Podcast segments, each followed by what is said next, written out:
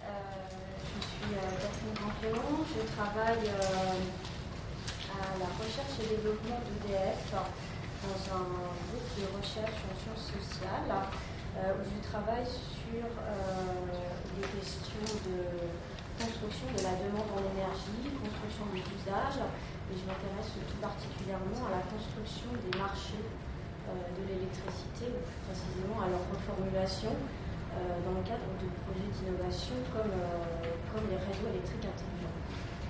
Alors justement, euh, je, vous présente mes excuses parce que j'avais prévu initialement de vous parler de mes travaux donc, sur les réseaux intelligents. en fait, je ne vais pas vous parler de ça, je vais vous parler d'une autre enquête, un autre terrain qui porte sur le bâtiment basse consommation. Alors d'une certaine manière, je me félicite euh, d'avoir euh, fait ce changement à la dernière minute, même si bien sûr Gilles, je m'excuse puisque je t'ai envoyé mon texte que vendredi soir, euh, ce qui ne te, facilite pas la tâche. Mais, je crois que ça, pour le coup, ça, ça, dialogue bien avec la, présentation précédente, puisque moi je vais me centrer sur, sur le mécanisme d'appropriation du bâtiment basse consommation, une fois qu'il est passer par tout ce processus de, conception que Marine a décrit euh, et pour regarder comment, euh, comment se, fabrique la performance énergétique du bâtiment. Euh, donc c'est un. je ne l'avais pas proposé à Aurélie initialement parce que c'était une enquête que j'ai faite l'année dernière et, dont je n'avais pas analysé encore le, terrain et, et je m'étais un peu arrêtée arrêter euh, de guerre devant euh, une espèce de série de désajustements un peu sempiternels qu'on a toujours entre euh, les dispositifs techniques et les usagers. Et voilà, j'ai repris ce travail le mois dernier et j'ai essayé d'en faire quelque chose, au-delà de ce, constat du désajustement un, des, un peu indéportassable entre, euh, entre les, intentions des concepteurs, disons, et, euh, les usages pratiques. Donc, c'est un travail récent, encore en cours, et donc je ne vous garantis pas euh, totalement que l'analyse soit juste. Alors voilà, alors je vais procéder en quatre temps. Je vais d'abord vous présenter le terrain réalisé. Euh, ensuite, je vous proposerai un petit euh, cadrage théorique sur la façon d'appréhender la contribution des habitants à la performance énergétique du bâtiment. Et puis ensuite, dans le, temps qui nous occupera le, plus longtemps, je vous procéderai par une série de, vignettes de terrain euh, sur, sur, ce qui se passe quand les habitants s'approprient le bâtiment basse consommation et en essayant euh, au, fur et à mesure de ces vignettes, euh, d'élaborer une sorte de, typologie, des processus d'ajustement, réajustement euh, qu'on peut, peut, observer entre le bâtiment et les habitants, et en essayant de, faire le lien entre ces processus et la performance énergétique. Et puis, dans un dernier temps, je terminerai par un autre conclusion. Alors, l'enquête, donc voilà le, avant de vous parler de ce, bâtiment, de cette enquête, je dois vous, parler de, un peu du contexte dans lequel euh, j'ai fait cette enquête. Euh, le contexte, c'est un projet partenarial entre EDF euh, e RD et l'Université de Manchester sur un projet qui s'appelait Conditioning Demand, Older People, Diversity and Thermal Experience. Et il s'agissait en fait à travers ce projet-là, donc c'était un assez gros projet avec euh, il y a eu toute une série de, euh, monographies euh, faites par différents partenaires en Grande-Bretagne, d'aborder la consommation d'énergie à travers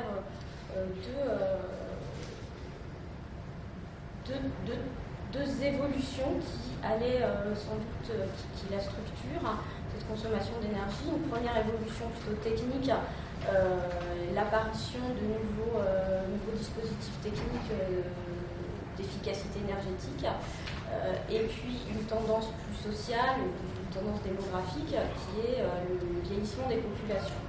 Donc on se demandait dans ce projet comment de nouvelles technologies de conditionnement thermique bas carbone allaient possiblement reconditionner le confort ou l'expérience pour les personnes âgées. Alors c'était un peu le cahier des charges, c'était euh, faire une enquête euh, sur euh, un bâtiment doté de dispositifs de conditionnement thermique bas carbone. C'est une espèce de phrase un peu complexe, dispositif technique de conditionnement thermique de conditionnement bas carbone. En gros, hein, il s'agissait d'aller regarder comment, comment euh, les, nouvelles technologies euh, à, haute efficacité énergétique euh, changent le confort des habitants. Mais en fait, on voulait essayer de s'exonérer de cette notion de confort qui est un petit peu encombrante, enfin, on peut dire plein de choses, pas, pas grand-chose. Donc on, essaie de, rester sur, sur de descriptif, de se dire, mais de, rester sur le conditionnement un peu technosensoriel des ambiances une série de, termes comme ça qui ne rendent pas forcément les choses claires, je, m'en excuse. Mais bon, ça, va se, clarifier, vous allez comprendre. Euh, donc, donc, donc, un bâtiment, euh, des technologies bas carbone d'un côté et, euh, des personnes âgées de l'autre. Et, donc, je, vous présente ce bâtiment qui remplit donc les deux réquisites de mon cahier des charges. Euh, c'est un bâtiment basse consommation qui est une résidence senior. Euh, alors, on est, euh, c'est un écoquartier, c'est l'écoquartier de la caserne de Beaune à Grenoble. et c'est le dernier bâtiment à avoir été construit dans cet écoquartier, alors même qu'il a une position absolument centrale dans, le, dans l'écoquartier, puisque sur le, jardin central de l'écoquartier.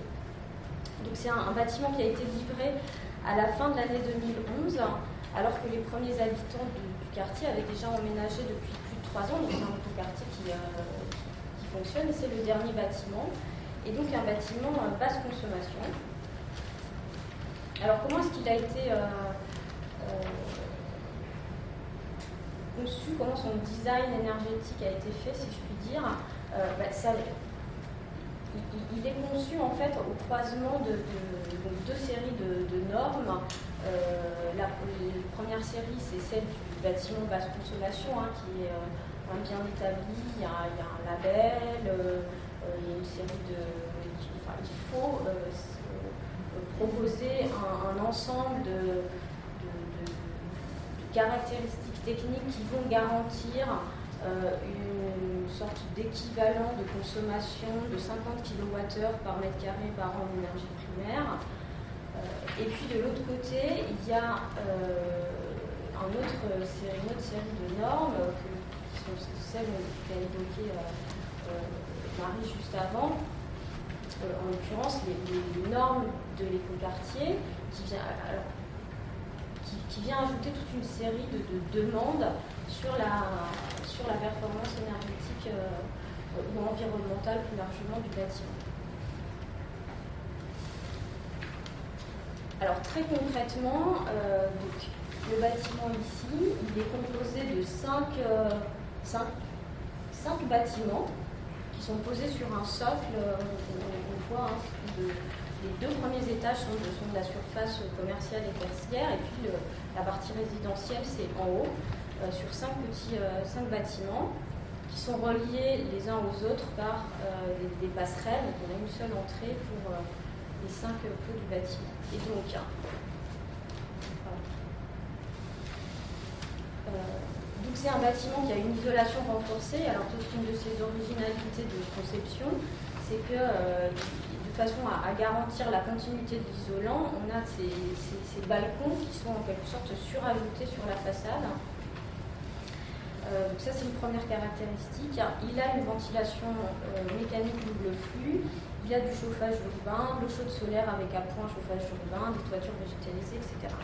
Et puis alors l'autre caractéristique, donc, c'est que c'est, euh, vous voyez peut-être sur cette image, c'est une résidence senior. ça veut dire, c'est pas du tout, c'est plus un positionnement marketing et commercial en fait que les vraies spécificités du, bâtiment. C'est pas du tout ce qu'on entend, ce qu'on voit quelquefois dans les annonces immobilières. C'est pas une résidence avec service. Il n'y a pas de service de, restauration, d'entretien. c'est simplement un bâtiment qui se propose aux personnes âgées et sa seule caractéristique peut-être c'est qu'il y a un régisseur qui habite sur place et qui est là pour assurer un petit peu le relais avec le syndic, organiser des animations euh, entre euh, les habitants de, la résidence et puis, euh, voilà en fait voilà, animation, présence et, ah oui voilà et il met aussi il se propose de mettre en relation les habitants avec des services extérieurs, type portage de repas à domicile, dîner, etc. Donc il apporte une sorte de, soutien euh, à des personnes qui auraient voilà, quelques difficultés ou un début de perte d'autonomie. mais bon, c'est pas du tout une résidence médicalisée ou dotée d'énormément de services. L'enquête que j'ai faite sur ce, sur ce bâtiment et ses habitants, euh, c'est une enquête qui a procédé en deux temps. Euh, et en premier temps euh, en hiver, donc juste en fait en février 2012. Le bâtiment avait été livré en décembre 2011 et livré à la hâte hein, parce qu'il y avait plein d'enjeux autour du fait d'obtenir la certification BBC en, dans l'année 2011 puisque c'était la dernière année où le dispositif euh, de, déduction fiscale sur les bâtiments, euh, BBC euh, était son maximum. En fait, par la suite, l'avantage fiscal allait être, subir une, décote. Donc il y avait énormément d'enjeux pour livrer ce bâtiment en décembre 2011 et ça a été pas évident. Et donc, les premiers habitants ont emménagé euh, dans la deuxième quinzaine de décembre 2011. Et moi, j'ai fait l'enquête en février 2012. Euh, à un moment, en plus de ça, euh, un moment de, vague de froid, hein, donc on était dans des conditions thermiques assez difficiles. il faisait le thermomètre ne dépassait pas la barre des zéros ni le jour ni la nuit.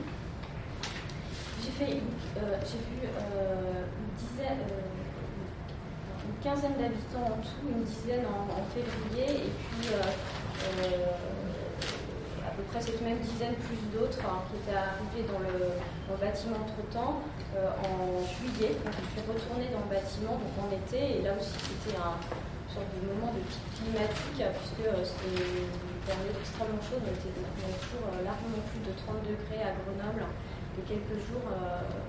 Donc une quinzaine euh, d'entretiens avec les habitants euh, et puis une dizaine d'entretiens avec les acteurs de la chaîne technique du bâtiment, le promoteur, le maître d'œuvre, les bureaux d'études, la compagnie de chauffage urbain, etc.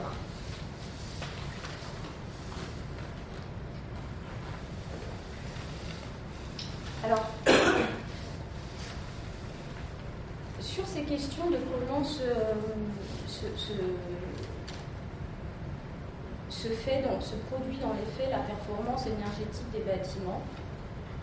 il y a une littérature euh, assez constituée qui existe sur le sujet, euh, qu'on va trouver par exemple dans des revues comme Leading Research on Information, Energy Policy, euh, dans, dans, laquelle on se pose la question de ce, désajustement entre des performances énergétiques calculées, anticipées, et euh, la façon dont le bâtiment de fait est utilisé et, euh, approprié.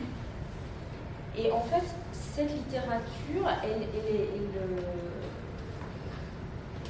elle, oscille entre euh, un certain nombre de papiers qui vont imputer les performances énergétiques décevantes aux mauvais comportement euh, des utilisateurs.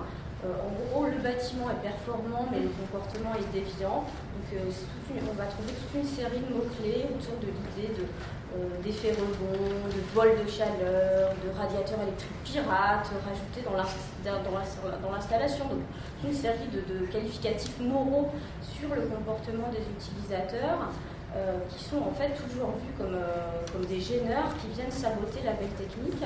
Alors, ça existe, effectivement, c'est une littérature qui est en partie le fait d'ingénieurs, mais pas seulement on a euh, aussi euh, un certain nombre de chercheurs euh, en sciences du comportement qui vont dire des choses assez proches.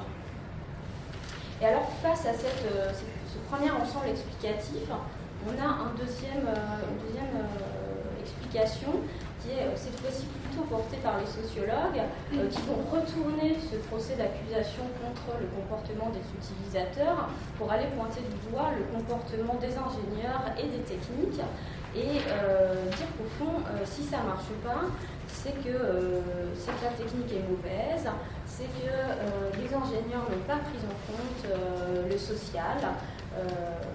Et, finalement, ça donne aussi à voir le social comme quelque chose d'assez autonome qui, se fabrique dans son monde, qui, est fait de, de, voilà, de normes, rituels, toute une série de choses euh, qui n'ont pas grand-chose à voir avec la technique. Et donc, euh, en, quelque sorte, on a une espèce de, face à face entre le monde technique et le monde euh, des usages.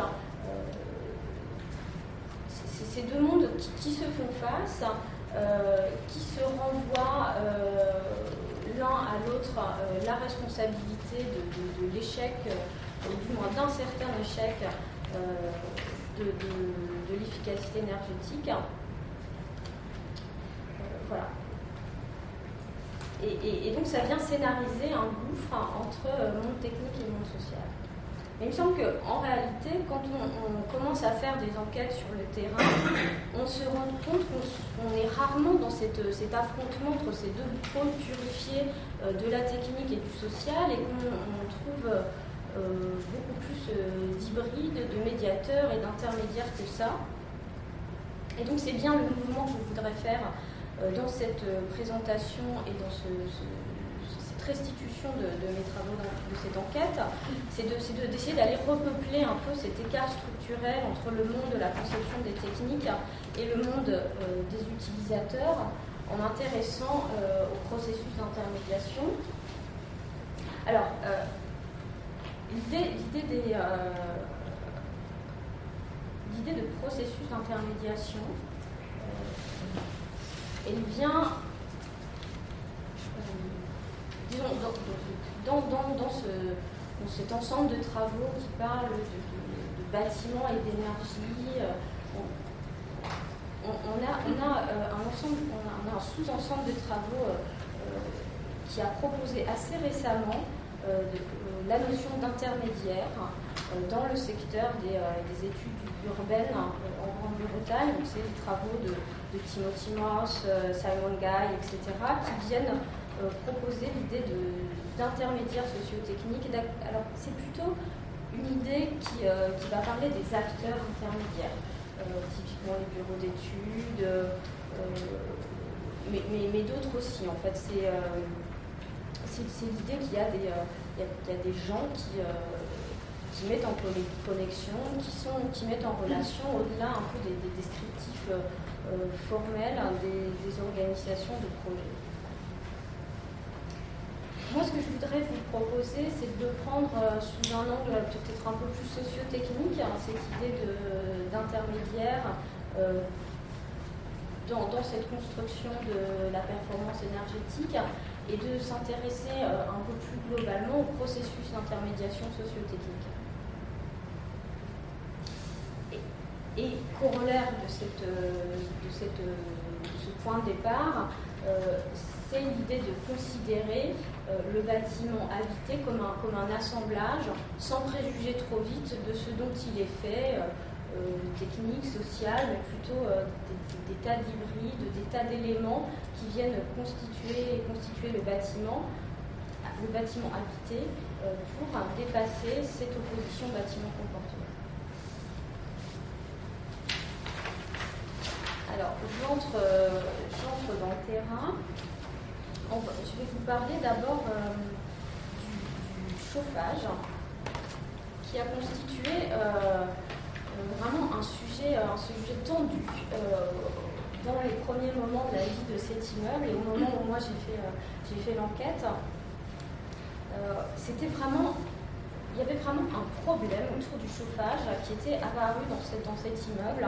Alors d'abord parce qu'on avait eu toute une série de, pannes et d'incidents euh, et, donc les logements souvent n'avaient pas été chauffés pendant plusieurs jours, hein, mais c'était euh, toute une série d'histoires qui, circulait dans, l'immeuble sur, euh, sur le fait que certains étaient venus, avaient aménagé dans leur nouveau logement et puis étaient repartis au bout de quelques jours parce que quand il faisait 14 degrés, ils avaient trouvé à se faire héberger ailleurs. Il y a une dame qui, à qui promoteur avait carrément apporté des chauffages électriques supplémentaires, hein, face à ce manque de chauffage, une personne âgée qui avait plus de 80 ans et qui malheureusement pour elle a quand même attrapé une bronchite. Et donc, bah, moi, quand je suis arrivée, quand j'ai rencontré le promoteur de l'immeuble, il me disait Mais je suis euh, vraiment plein de problèmes, je suis inondée de recommandés et le, problème m'échappe en quelque sorte, puisque, effectivement, on a eu ces pannes, on a eu ces incidents, mais ça y est, c'est réparé, ça va. Bon, c'est vrai, euh, il y a eu aussi un petit problème. Euh, le chauffage était limité à 19 degrés, mais bon, ça y est, on a on a, résolu ce problème-là, euh, on a enlevé le bridage centralisé à 19 degrés et les gens peuvent avoir euh, le chauffage qui leur convient, mais quand même ils continuent, euh, à protester.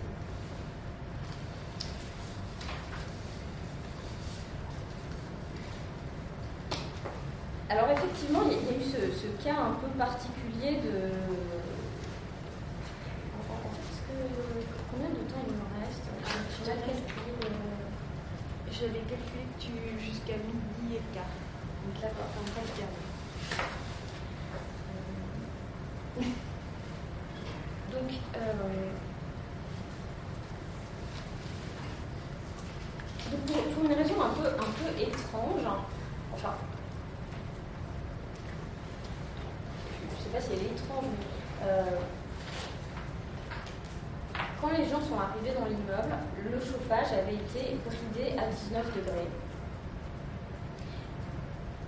Et dans un premier mouvement, le promoteur avait dit, enfin le maître d'ouvrage qui était responsable de la, du chauffage dans l'immeuble, parce que euh, au titre des garanties de parfait achèvement, etc., c'est lui qui était euh, en responsabilité sur euh, le chauffage de l'immeuble et qui était sollicité.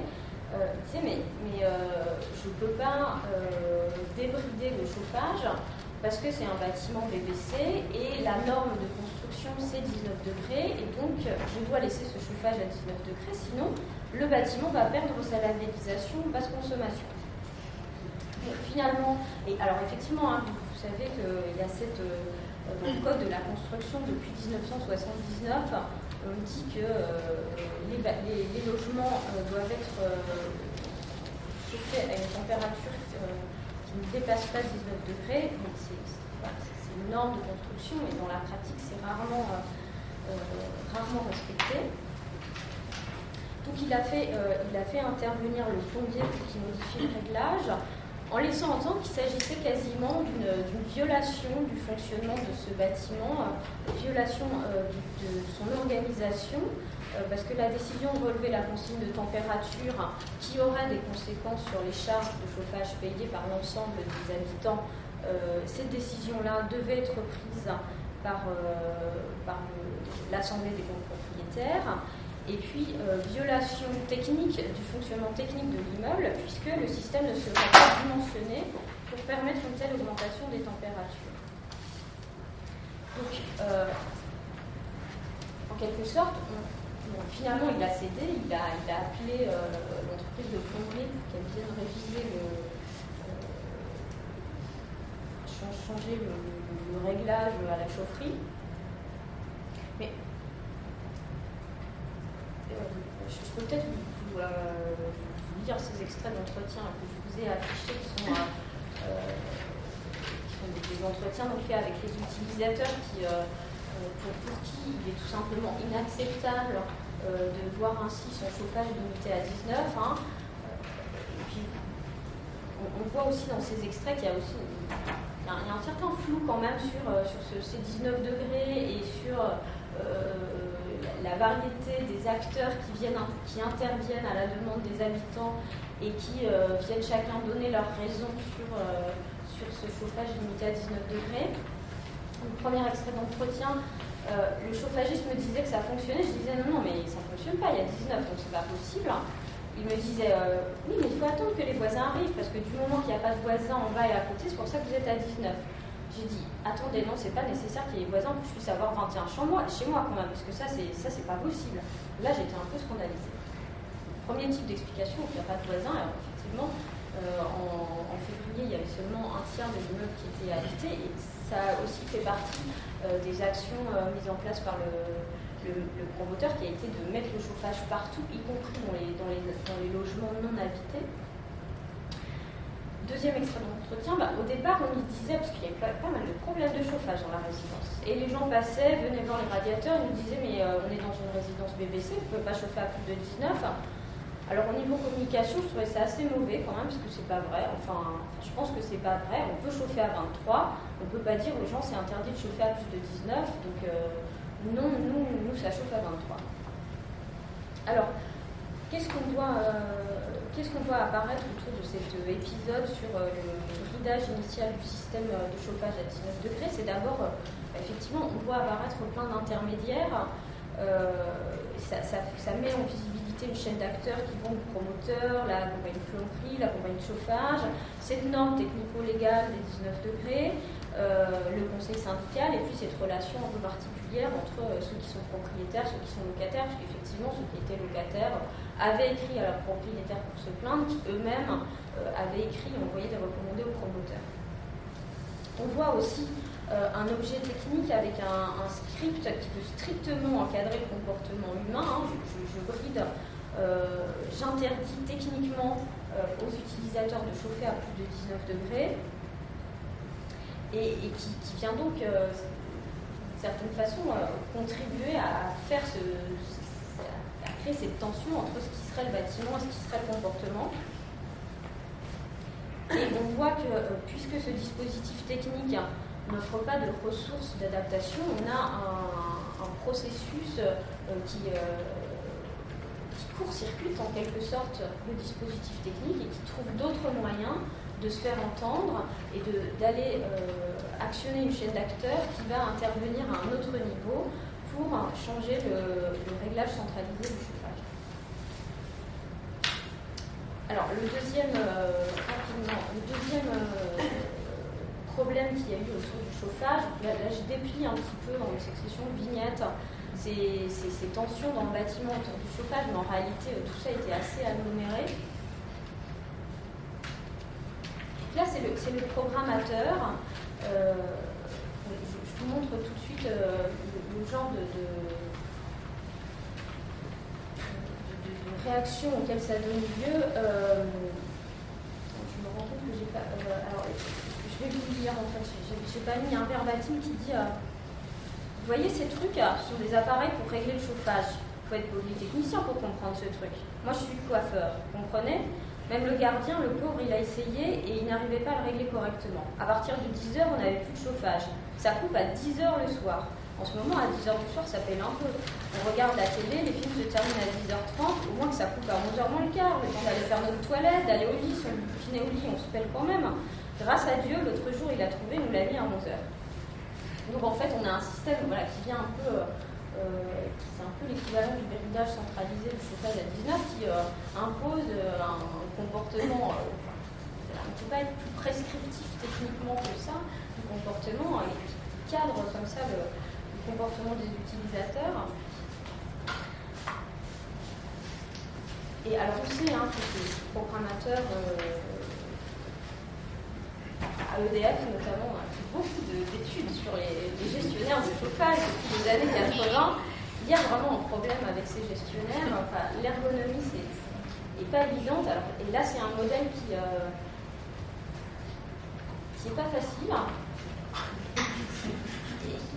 Et ça, c'est typiquement le choix du programmateur, c'est une sorte de décision qui se perd comme ça dans, dans, la chaîne de conception et de design énergétique du bâtiment. Il y a bien d'autres choses à faire avant que de s'intéresser au choix d'un modèle de programmateur. Mais il fallait un programmateur. Voilà, de, de décision perdue dans la chaîne. Alors, qu'est-ce qui s'est passé dans le bâtiment autour de très nombreuses protestations autour de ce programmateur de chauffage qui coupait automatiquement euh, le chauffage à 22 heures? Euh, C'est que voilà, le régisseur dont je vous ai parlé tout à l'heure et qui fait partie euh, des, choses un peu particulières de cette résidence senior, le régisseur s'est énormément investi dans la mise en route de l'immeuble. Alors c'est important de noter que ce personnage-là, ce régisseur, euh, quand il est arrivé, euh, lui aussi il est arrivé dans la résidence, il s'est installé au mois de décembre, il n'était pas au courant c'était un bâtiment BBC, qu'il y avait des techniques ou énergétiques particulières au bâtiment. Et donc il a appris sur le tas, il s'est formé et il s'est vraiment investi dans, euh, ce, travail d'accommodement entre les habitants et leur logement. Et donc, il est, allé euh, souvent faire les programmes euh, pour les gens. Il les a aidés à reconfigurer leurs programmateurs. Euh, il les, et il les a, dans un certain nombre de cas, aussi rendus capables de devenir des utilisateurs en leur expliquant quelques-unes des, fonctions du programmateur, ce qui, a permis aux habitants de devenir à leur tour utilisateurs du programmateur. C'était le sens de ces deux extraits d'entretien, à la fois des, gens qui ont euh, euh, délégué entièrement au régisseur le fonctionnement du programmateur et qui se mettent en retrait et qui disent on ne touche pas, ou là là, surtout pas, on ne pourra se retrouver sans chauffage, euh, une sorte d'obéissance absolue comme ça aux dispositifs techniques. Et puis un autre extrait d'entretien qui montre comment la personne a appris à se servir de quelques-unes des fonctions de son programmateur. Donc, Là, on a dans ce, régisseur un médiateur ou un intermédiaire sociotechnique très évident. Euh, mais on pourrait dire que ce n'est pas que le régisseur, parce qu'au fond, ce programmateur-là, lui-même, c'est un médiateur entre le système de chauffage, le, logement, les habitants, et qui, typiquement rend bien difficile le fait de faire le départ entre euh, ce qui relèverait du bâtiment et ce qui relèverait du comportement. Alors,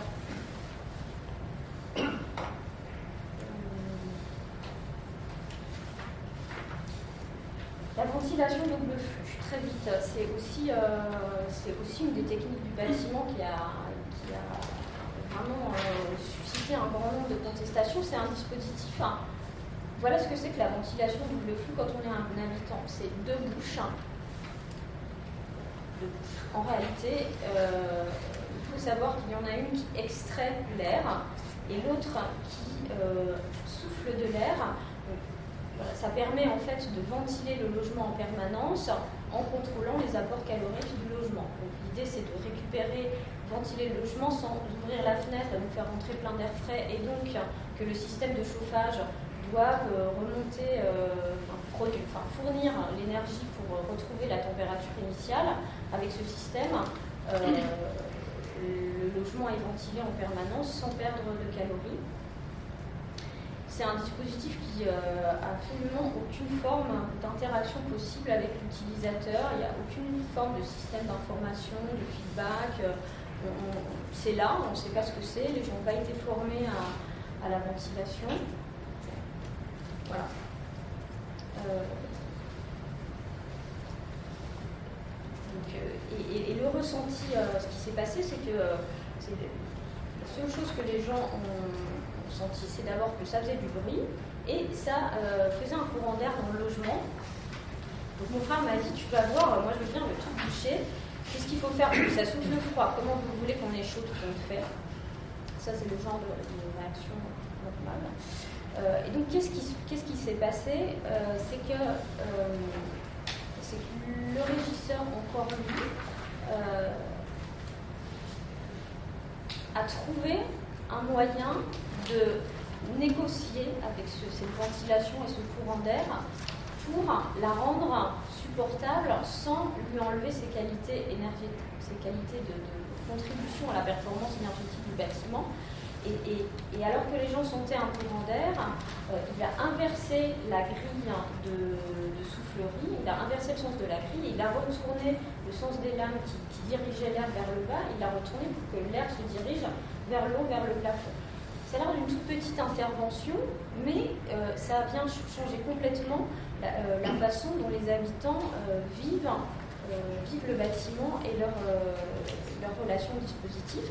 Et puis ça montre aussi que malgré tout, ce, dispositif technique très autiste d'une certaine façon, très autonome, qui veut fonctionner absolument seul, sans, sans interaction avec l'utilisateur, malgré tout, il dispose quand même d'une zone de flexibilité, puisqu'on peut quand même intervenir pour le rendre compatible avec avec les, attentes des habitants. Voilà, et puis pour le bruit, eh c'est le régisseur qui euh, a régulièrement sollicité la compagnie de plomberie pour qu'elle vienne faire les réglages.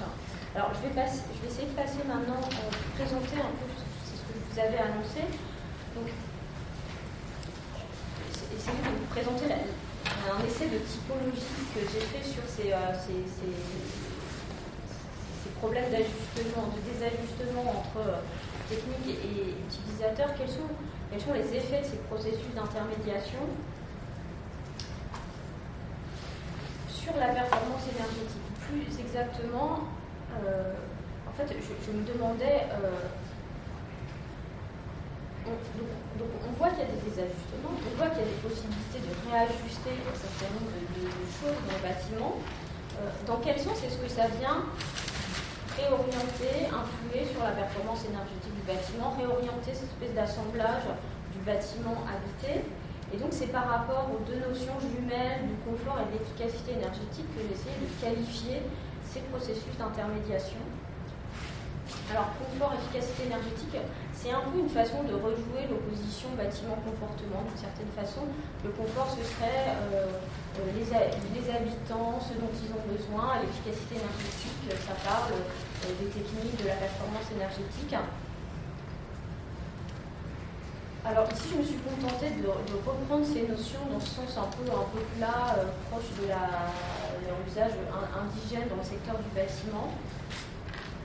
Mais il me semble que si on regarde est-ce qu'il y a une intermédiation sociotechnique Et est-ce que, comme on joue confort et efficacité énergétique, on peut arriver à une notion intéressante du confort comme quelque chose de négocié Donc j'ai essayé de, dire, c'est ma première ligne, est-ce qu'il y a de l'intermédiation sociotechnique et quel effet ça a sur confort, efficacité énergétique? Donc là, les exemples que je vous ai montrés, en grande partie, ils sont sur des cas où on arrive finalement à concilier euh, confort et efficacité énergétique. Et donc le confort devient quelque chose de non plus un espèce d'état stable ou de substance caractérisable par une série de mesures euh, type hygrométrie, la température, etc., mais quelque chose de, négocié de façon socio-technique entre euh, le bâtiment et les habitants. Alors le, corollaire, c'est que faut accepter aussi de négocier l'efficacité énergétique. Alors, je vais, il me reste une minute, hein, remplir quand même les trois autres cases du tableau. Euh,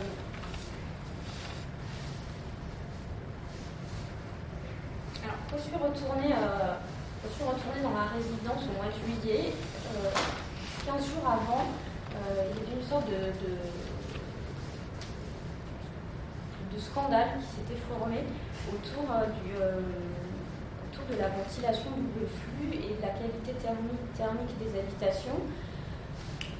Ça, c'était un article du Dauphiné libéré. Donc, nos appartements sont de véritables fournaises. Donc, la presse locale s'était fait écho de bâtiments, dans lesquels, de, ces logements pour les personnes âgées, dans lesquels euh, on avait 30 degrés en permanence.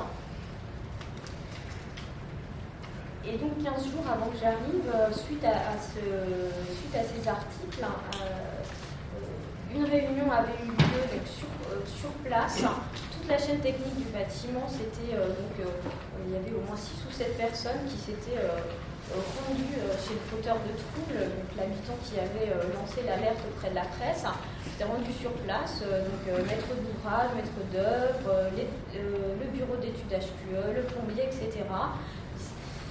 S'étaient rendus sur place, ils avaient truffé l'appartement de capteurs, et puis ils avaient changé un déréglage de la ventilation double flux. Entre-temps, le régisseur, qui euh, jusque-là était un allié de la ventilation double flux, s'était transformé en, plutôt euh, en adversaire, hein, parce que lui-même euh, étouffait dans son bureau. Et en fait, quand je suis arrivée dans la résidence pour la deuxième partie de l'enquête, il était debout sur son bureau avec une sonde de température en train de mesurer la température qui sortait de la ventilation double flux.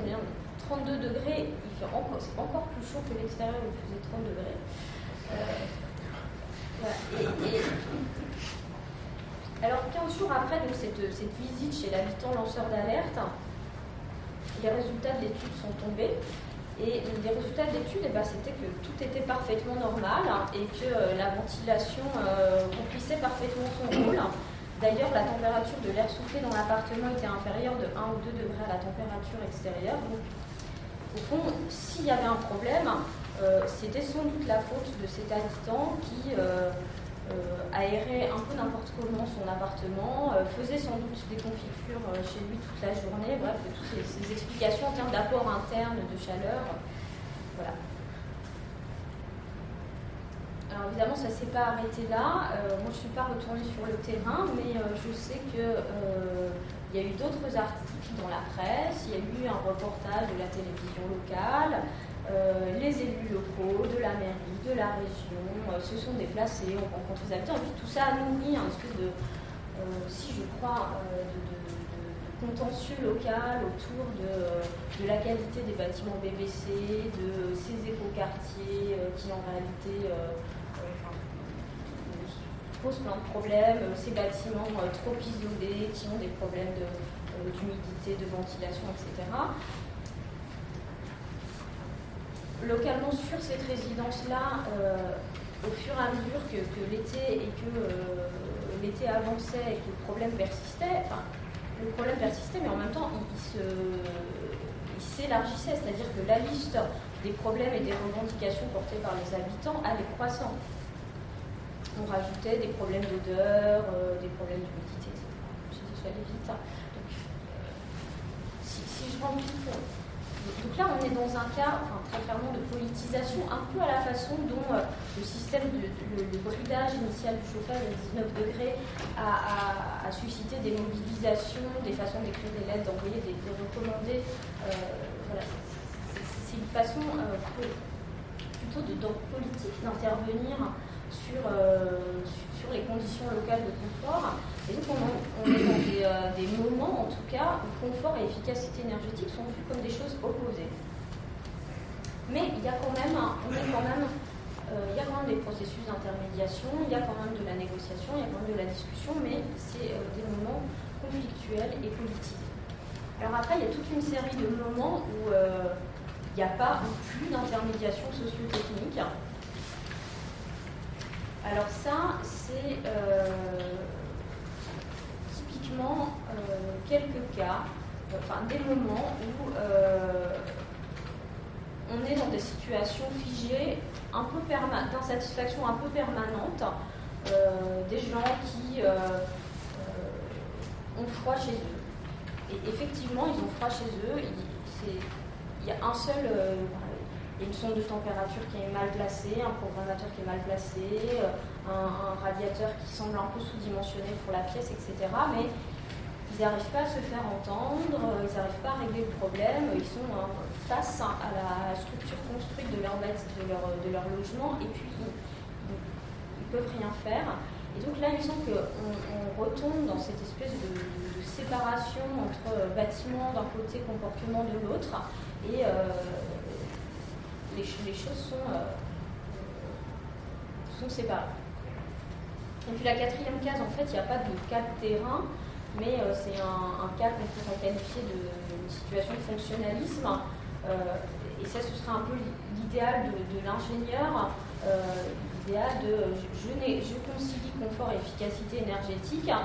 Sans intermédiation sociotechnique, j'arrive à faire une machine qui règle parfaitement la question du confort et de l'efficacité énergétique sans friction. Je n'ai pas trouvé sur le terrain. Catégorique. Alors, en, conclusion, euh, très rapidement, voilà, justement, je voulais, euh, essayer de, Il me semble que l'intérêt de. D'abord, il faudrait. Il faudrait euh, j'avais appelé la présentation Performer la performance énergétique parce qu'effectivement, ce serait intéressant dans cette perspective euh, en termes d'intermédiation sociotechnique et de négociation, de considérer la performance énergétique comme une trajectoire et non comme un état euh, calculable ex ante. Euh, et, il me semble que l'intérêt de, considérer les choses comme ça, c'est de, proposer un déplacement par rapport à un débat assez figé et constitué entre des explications par le bâtiment et des explications par le comportement qui se, euh, qui se terminent un peu toujours par des, euh, des injonctions ou des demandes de type euh, mais prenez en compte l'humain qui est une demande qui est adressée aux sociologues et qui est aussi répondue par les sociologues dans un certain nombre de cas. Prenez en compte, prenez en compte l'humain, mais, mais, mais d'une certaine manière, ça vient perpétuer le face-à-face. Hein. ça vient perpétuer des explications du désajustement de la performance énergétique uniquement par le social. Voilà, je m'arrête là.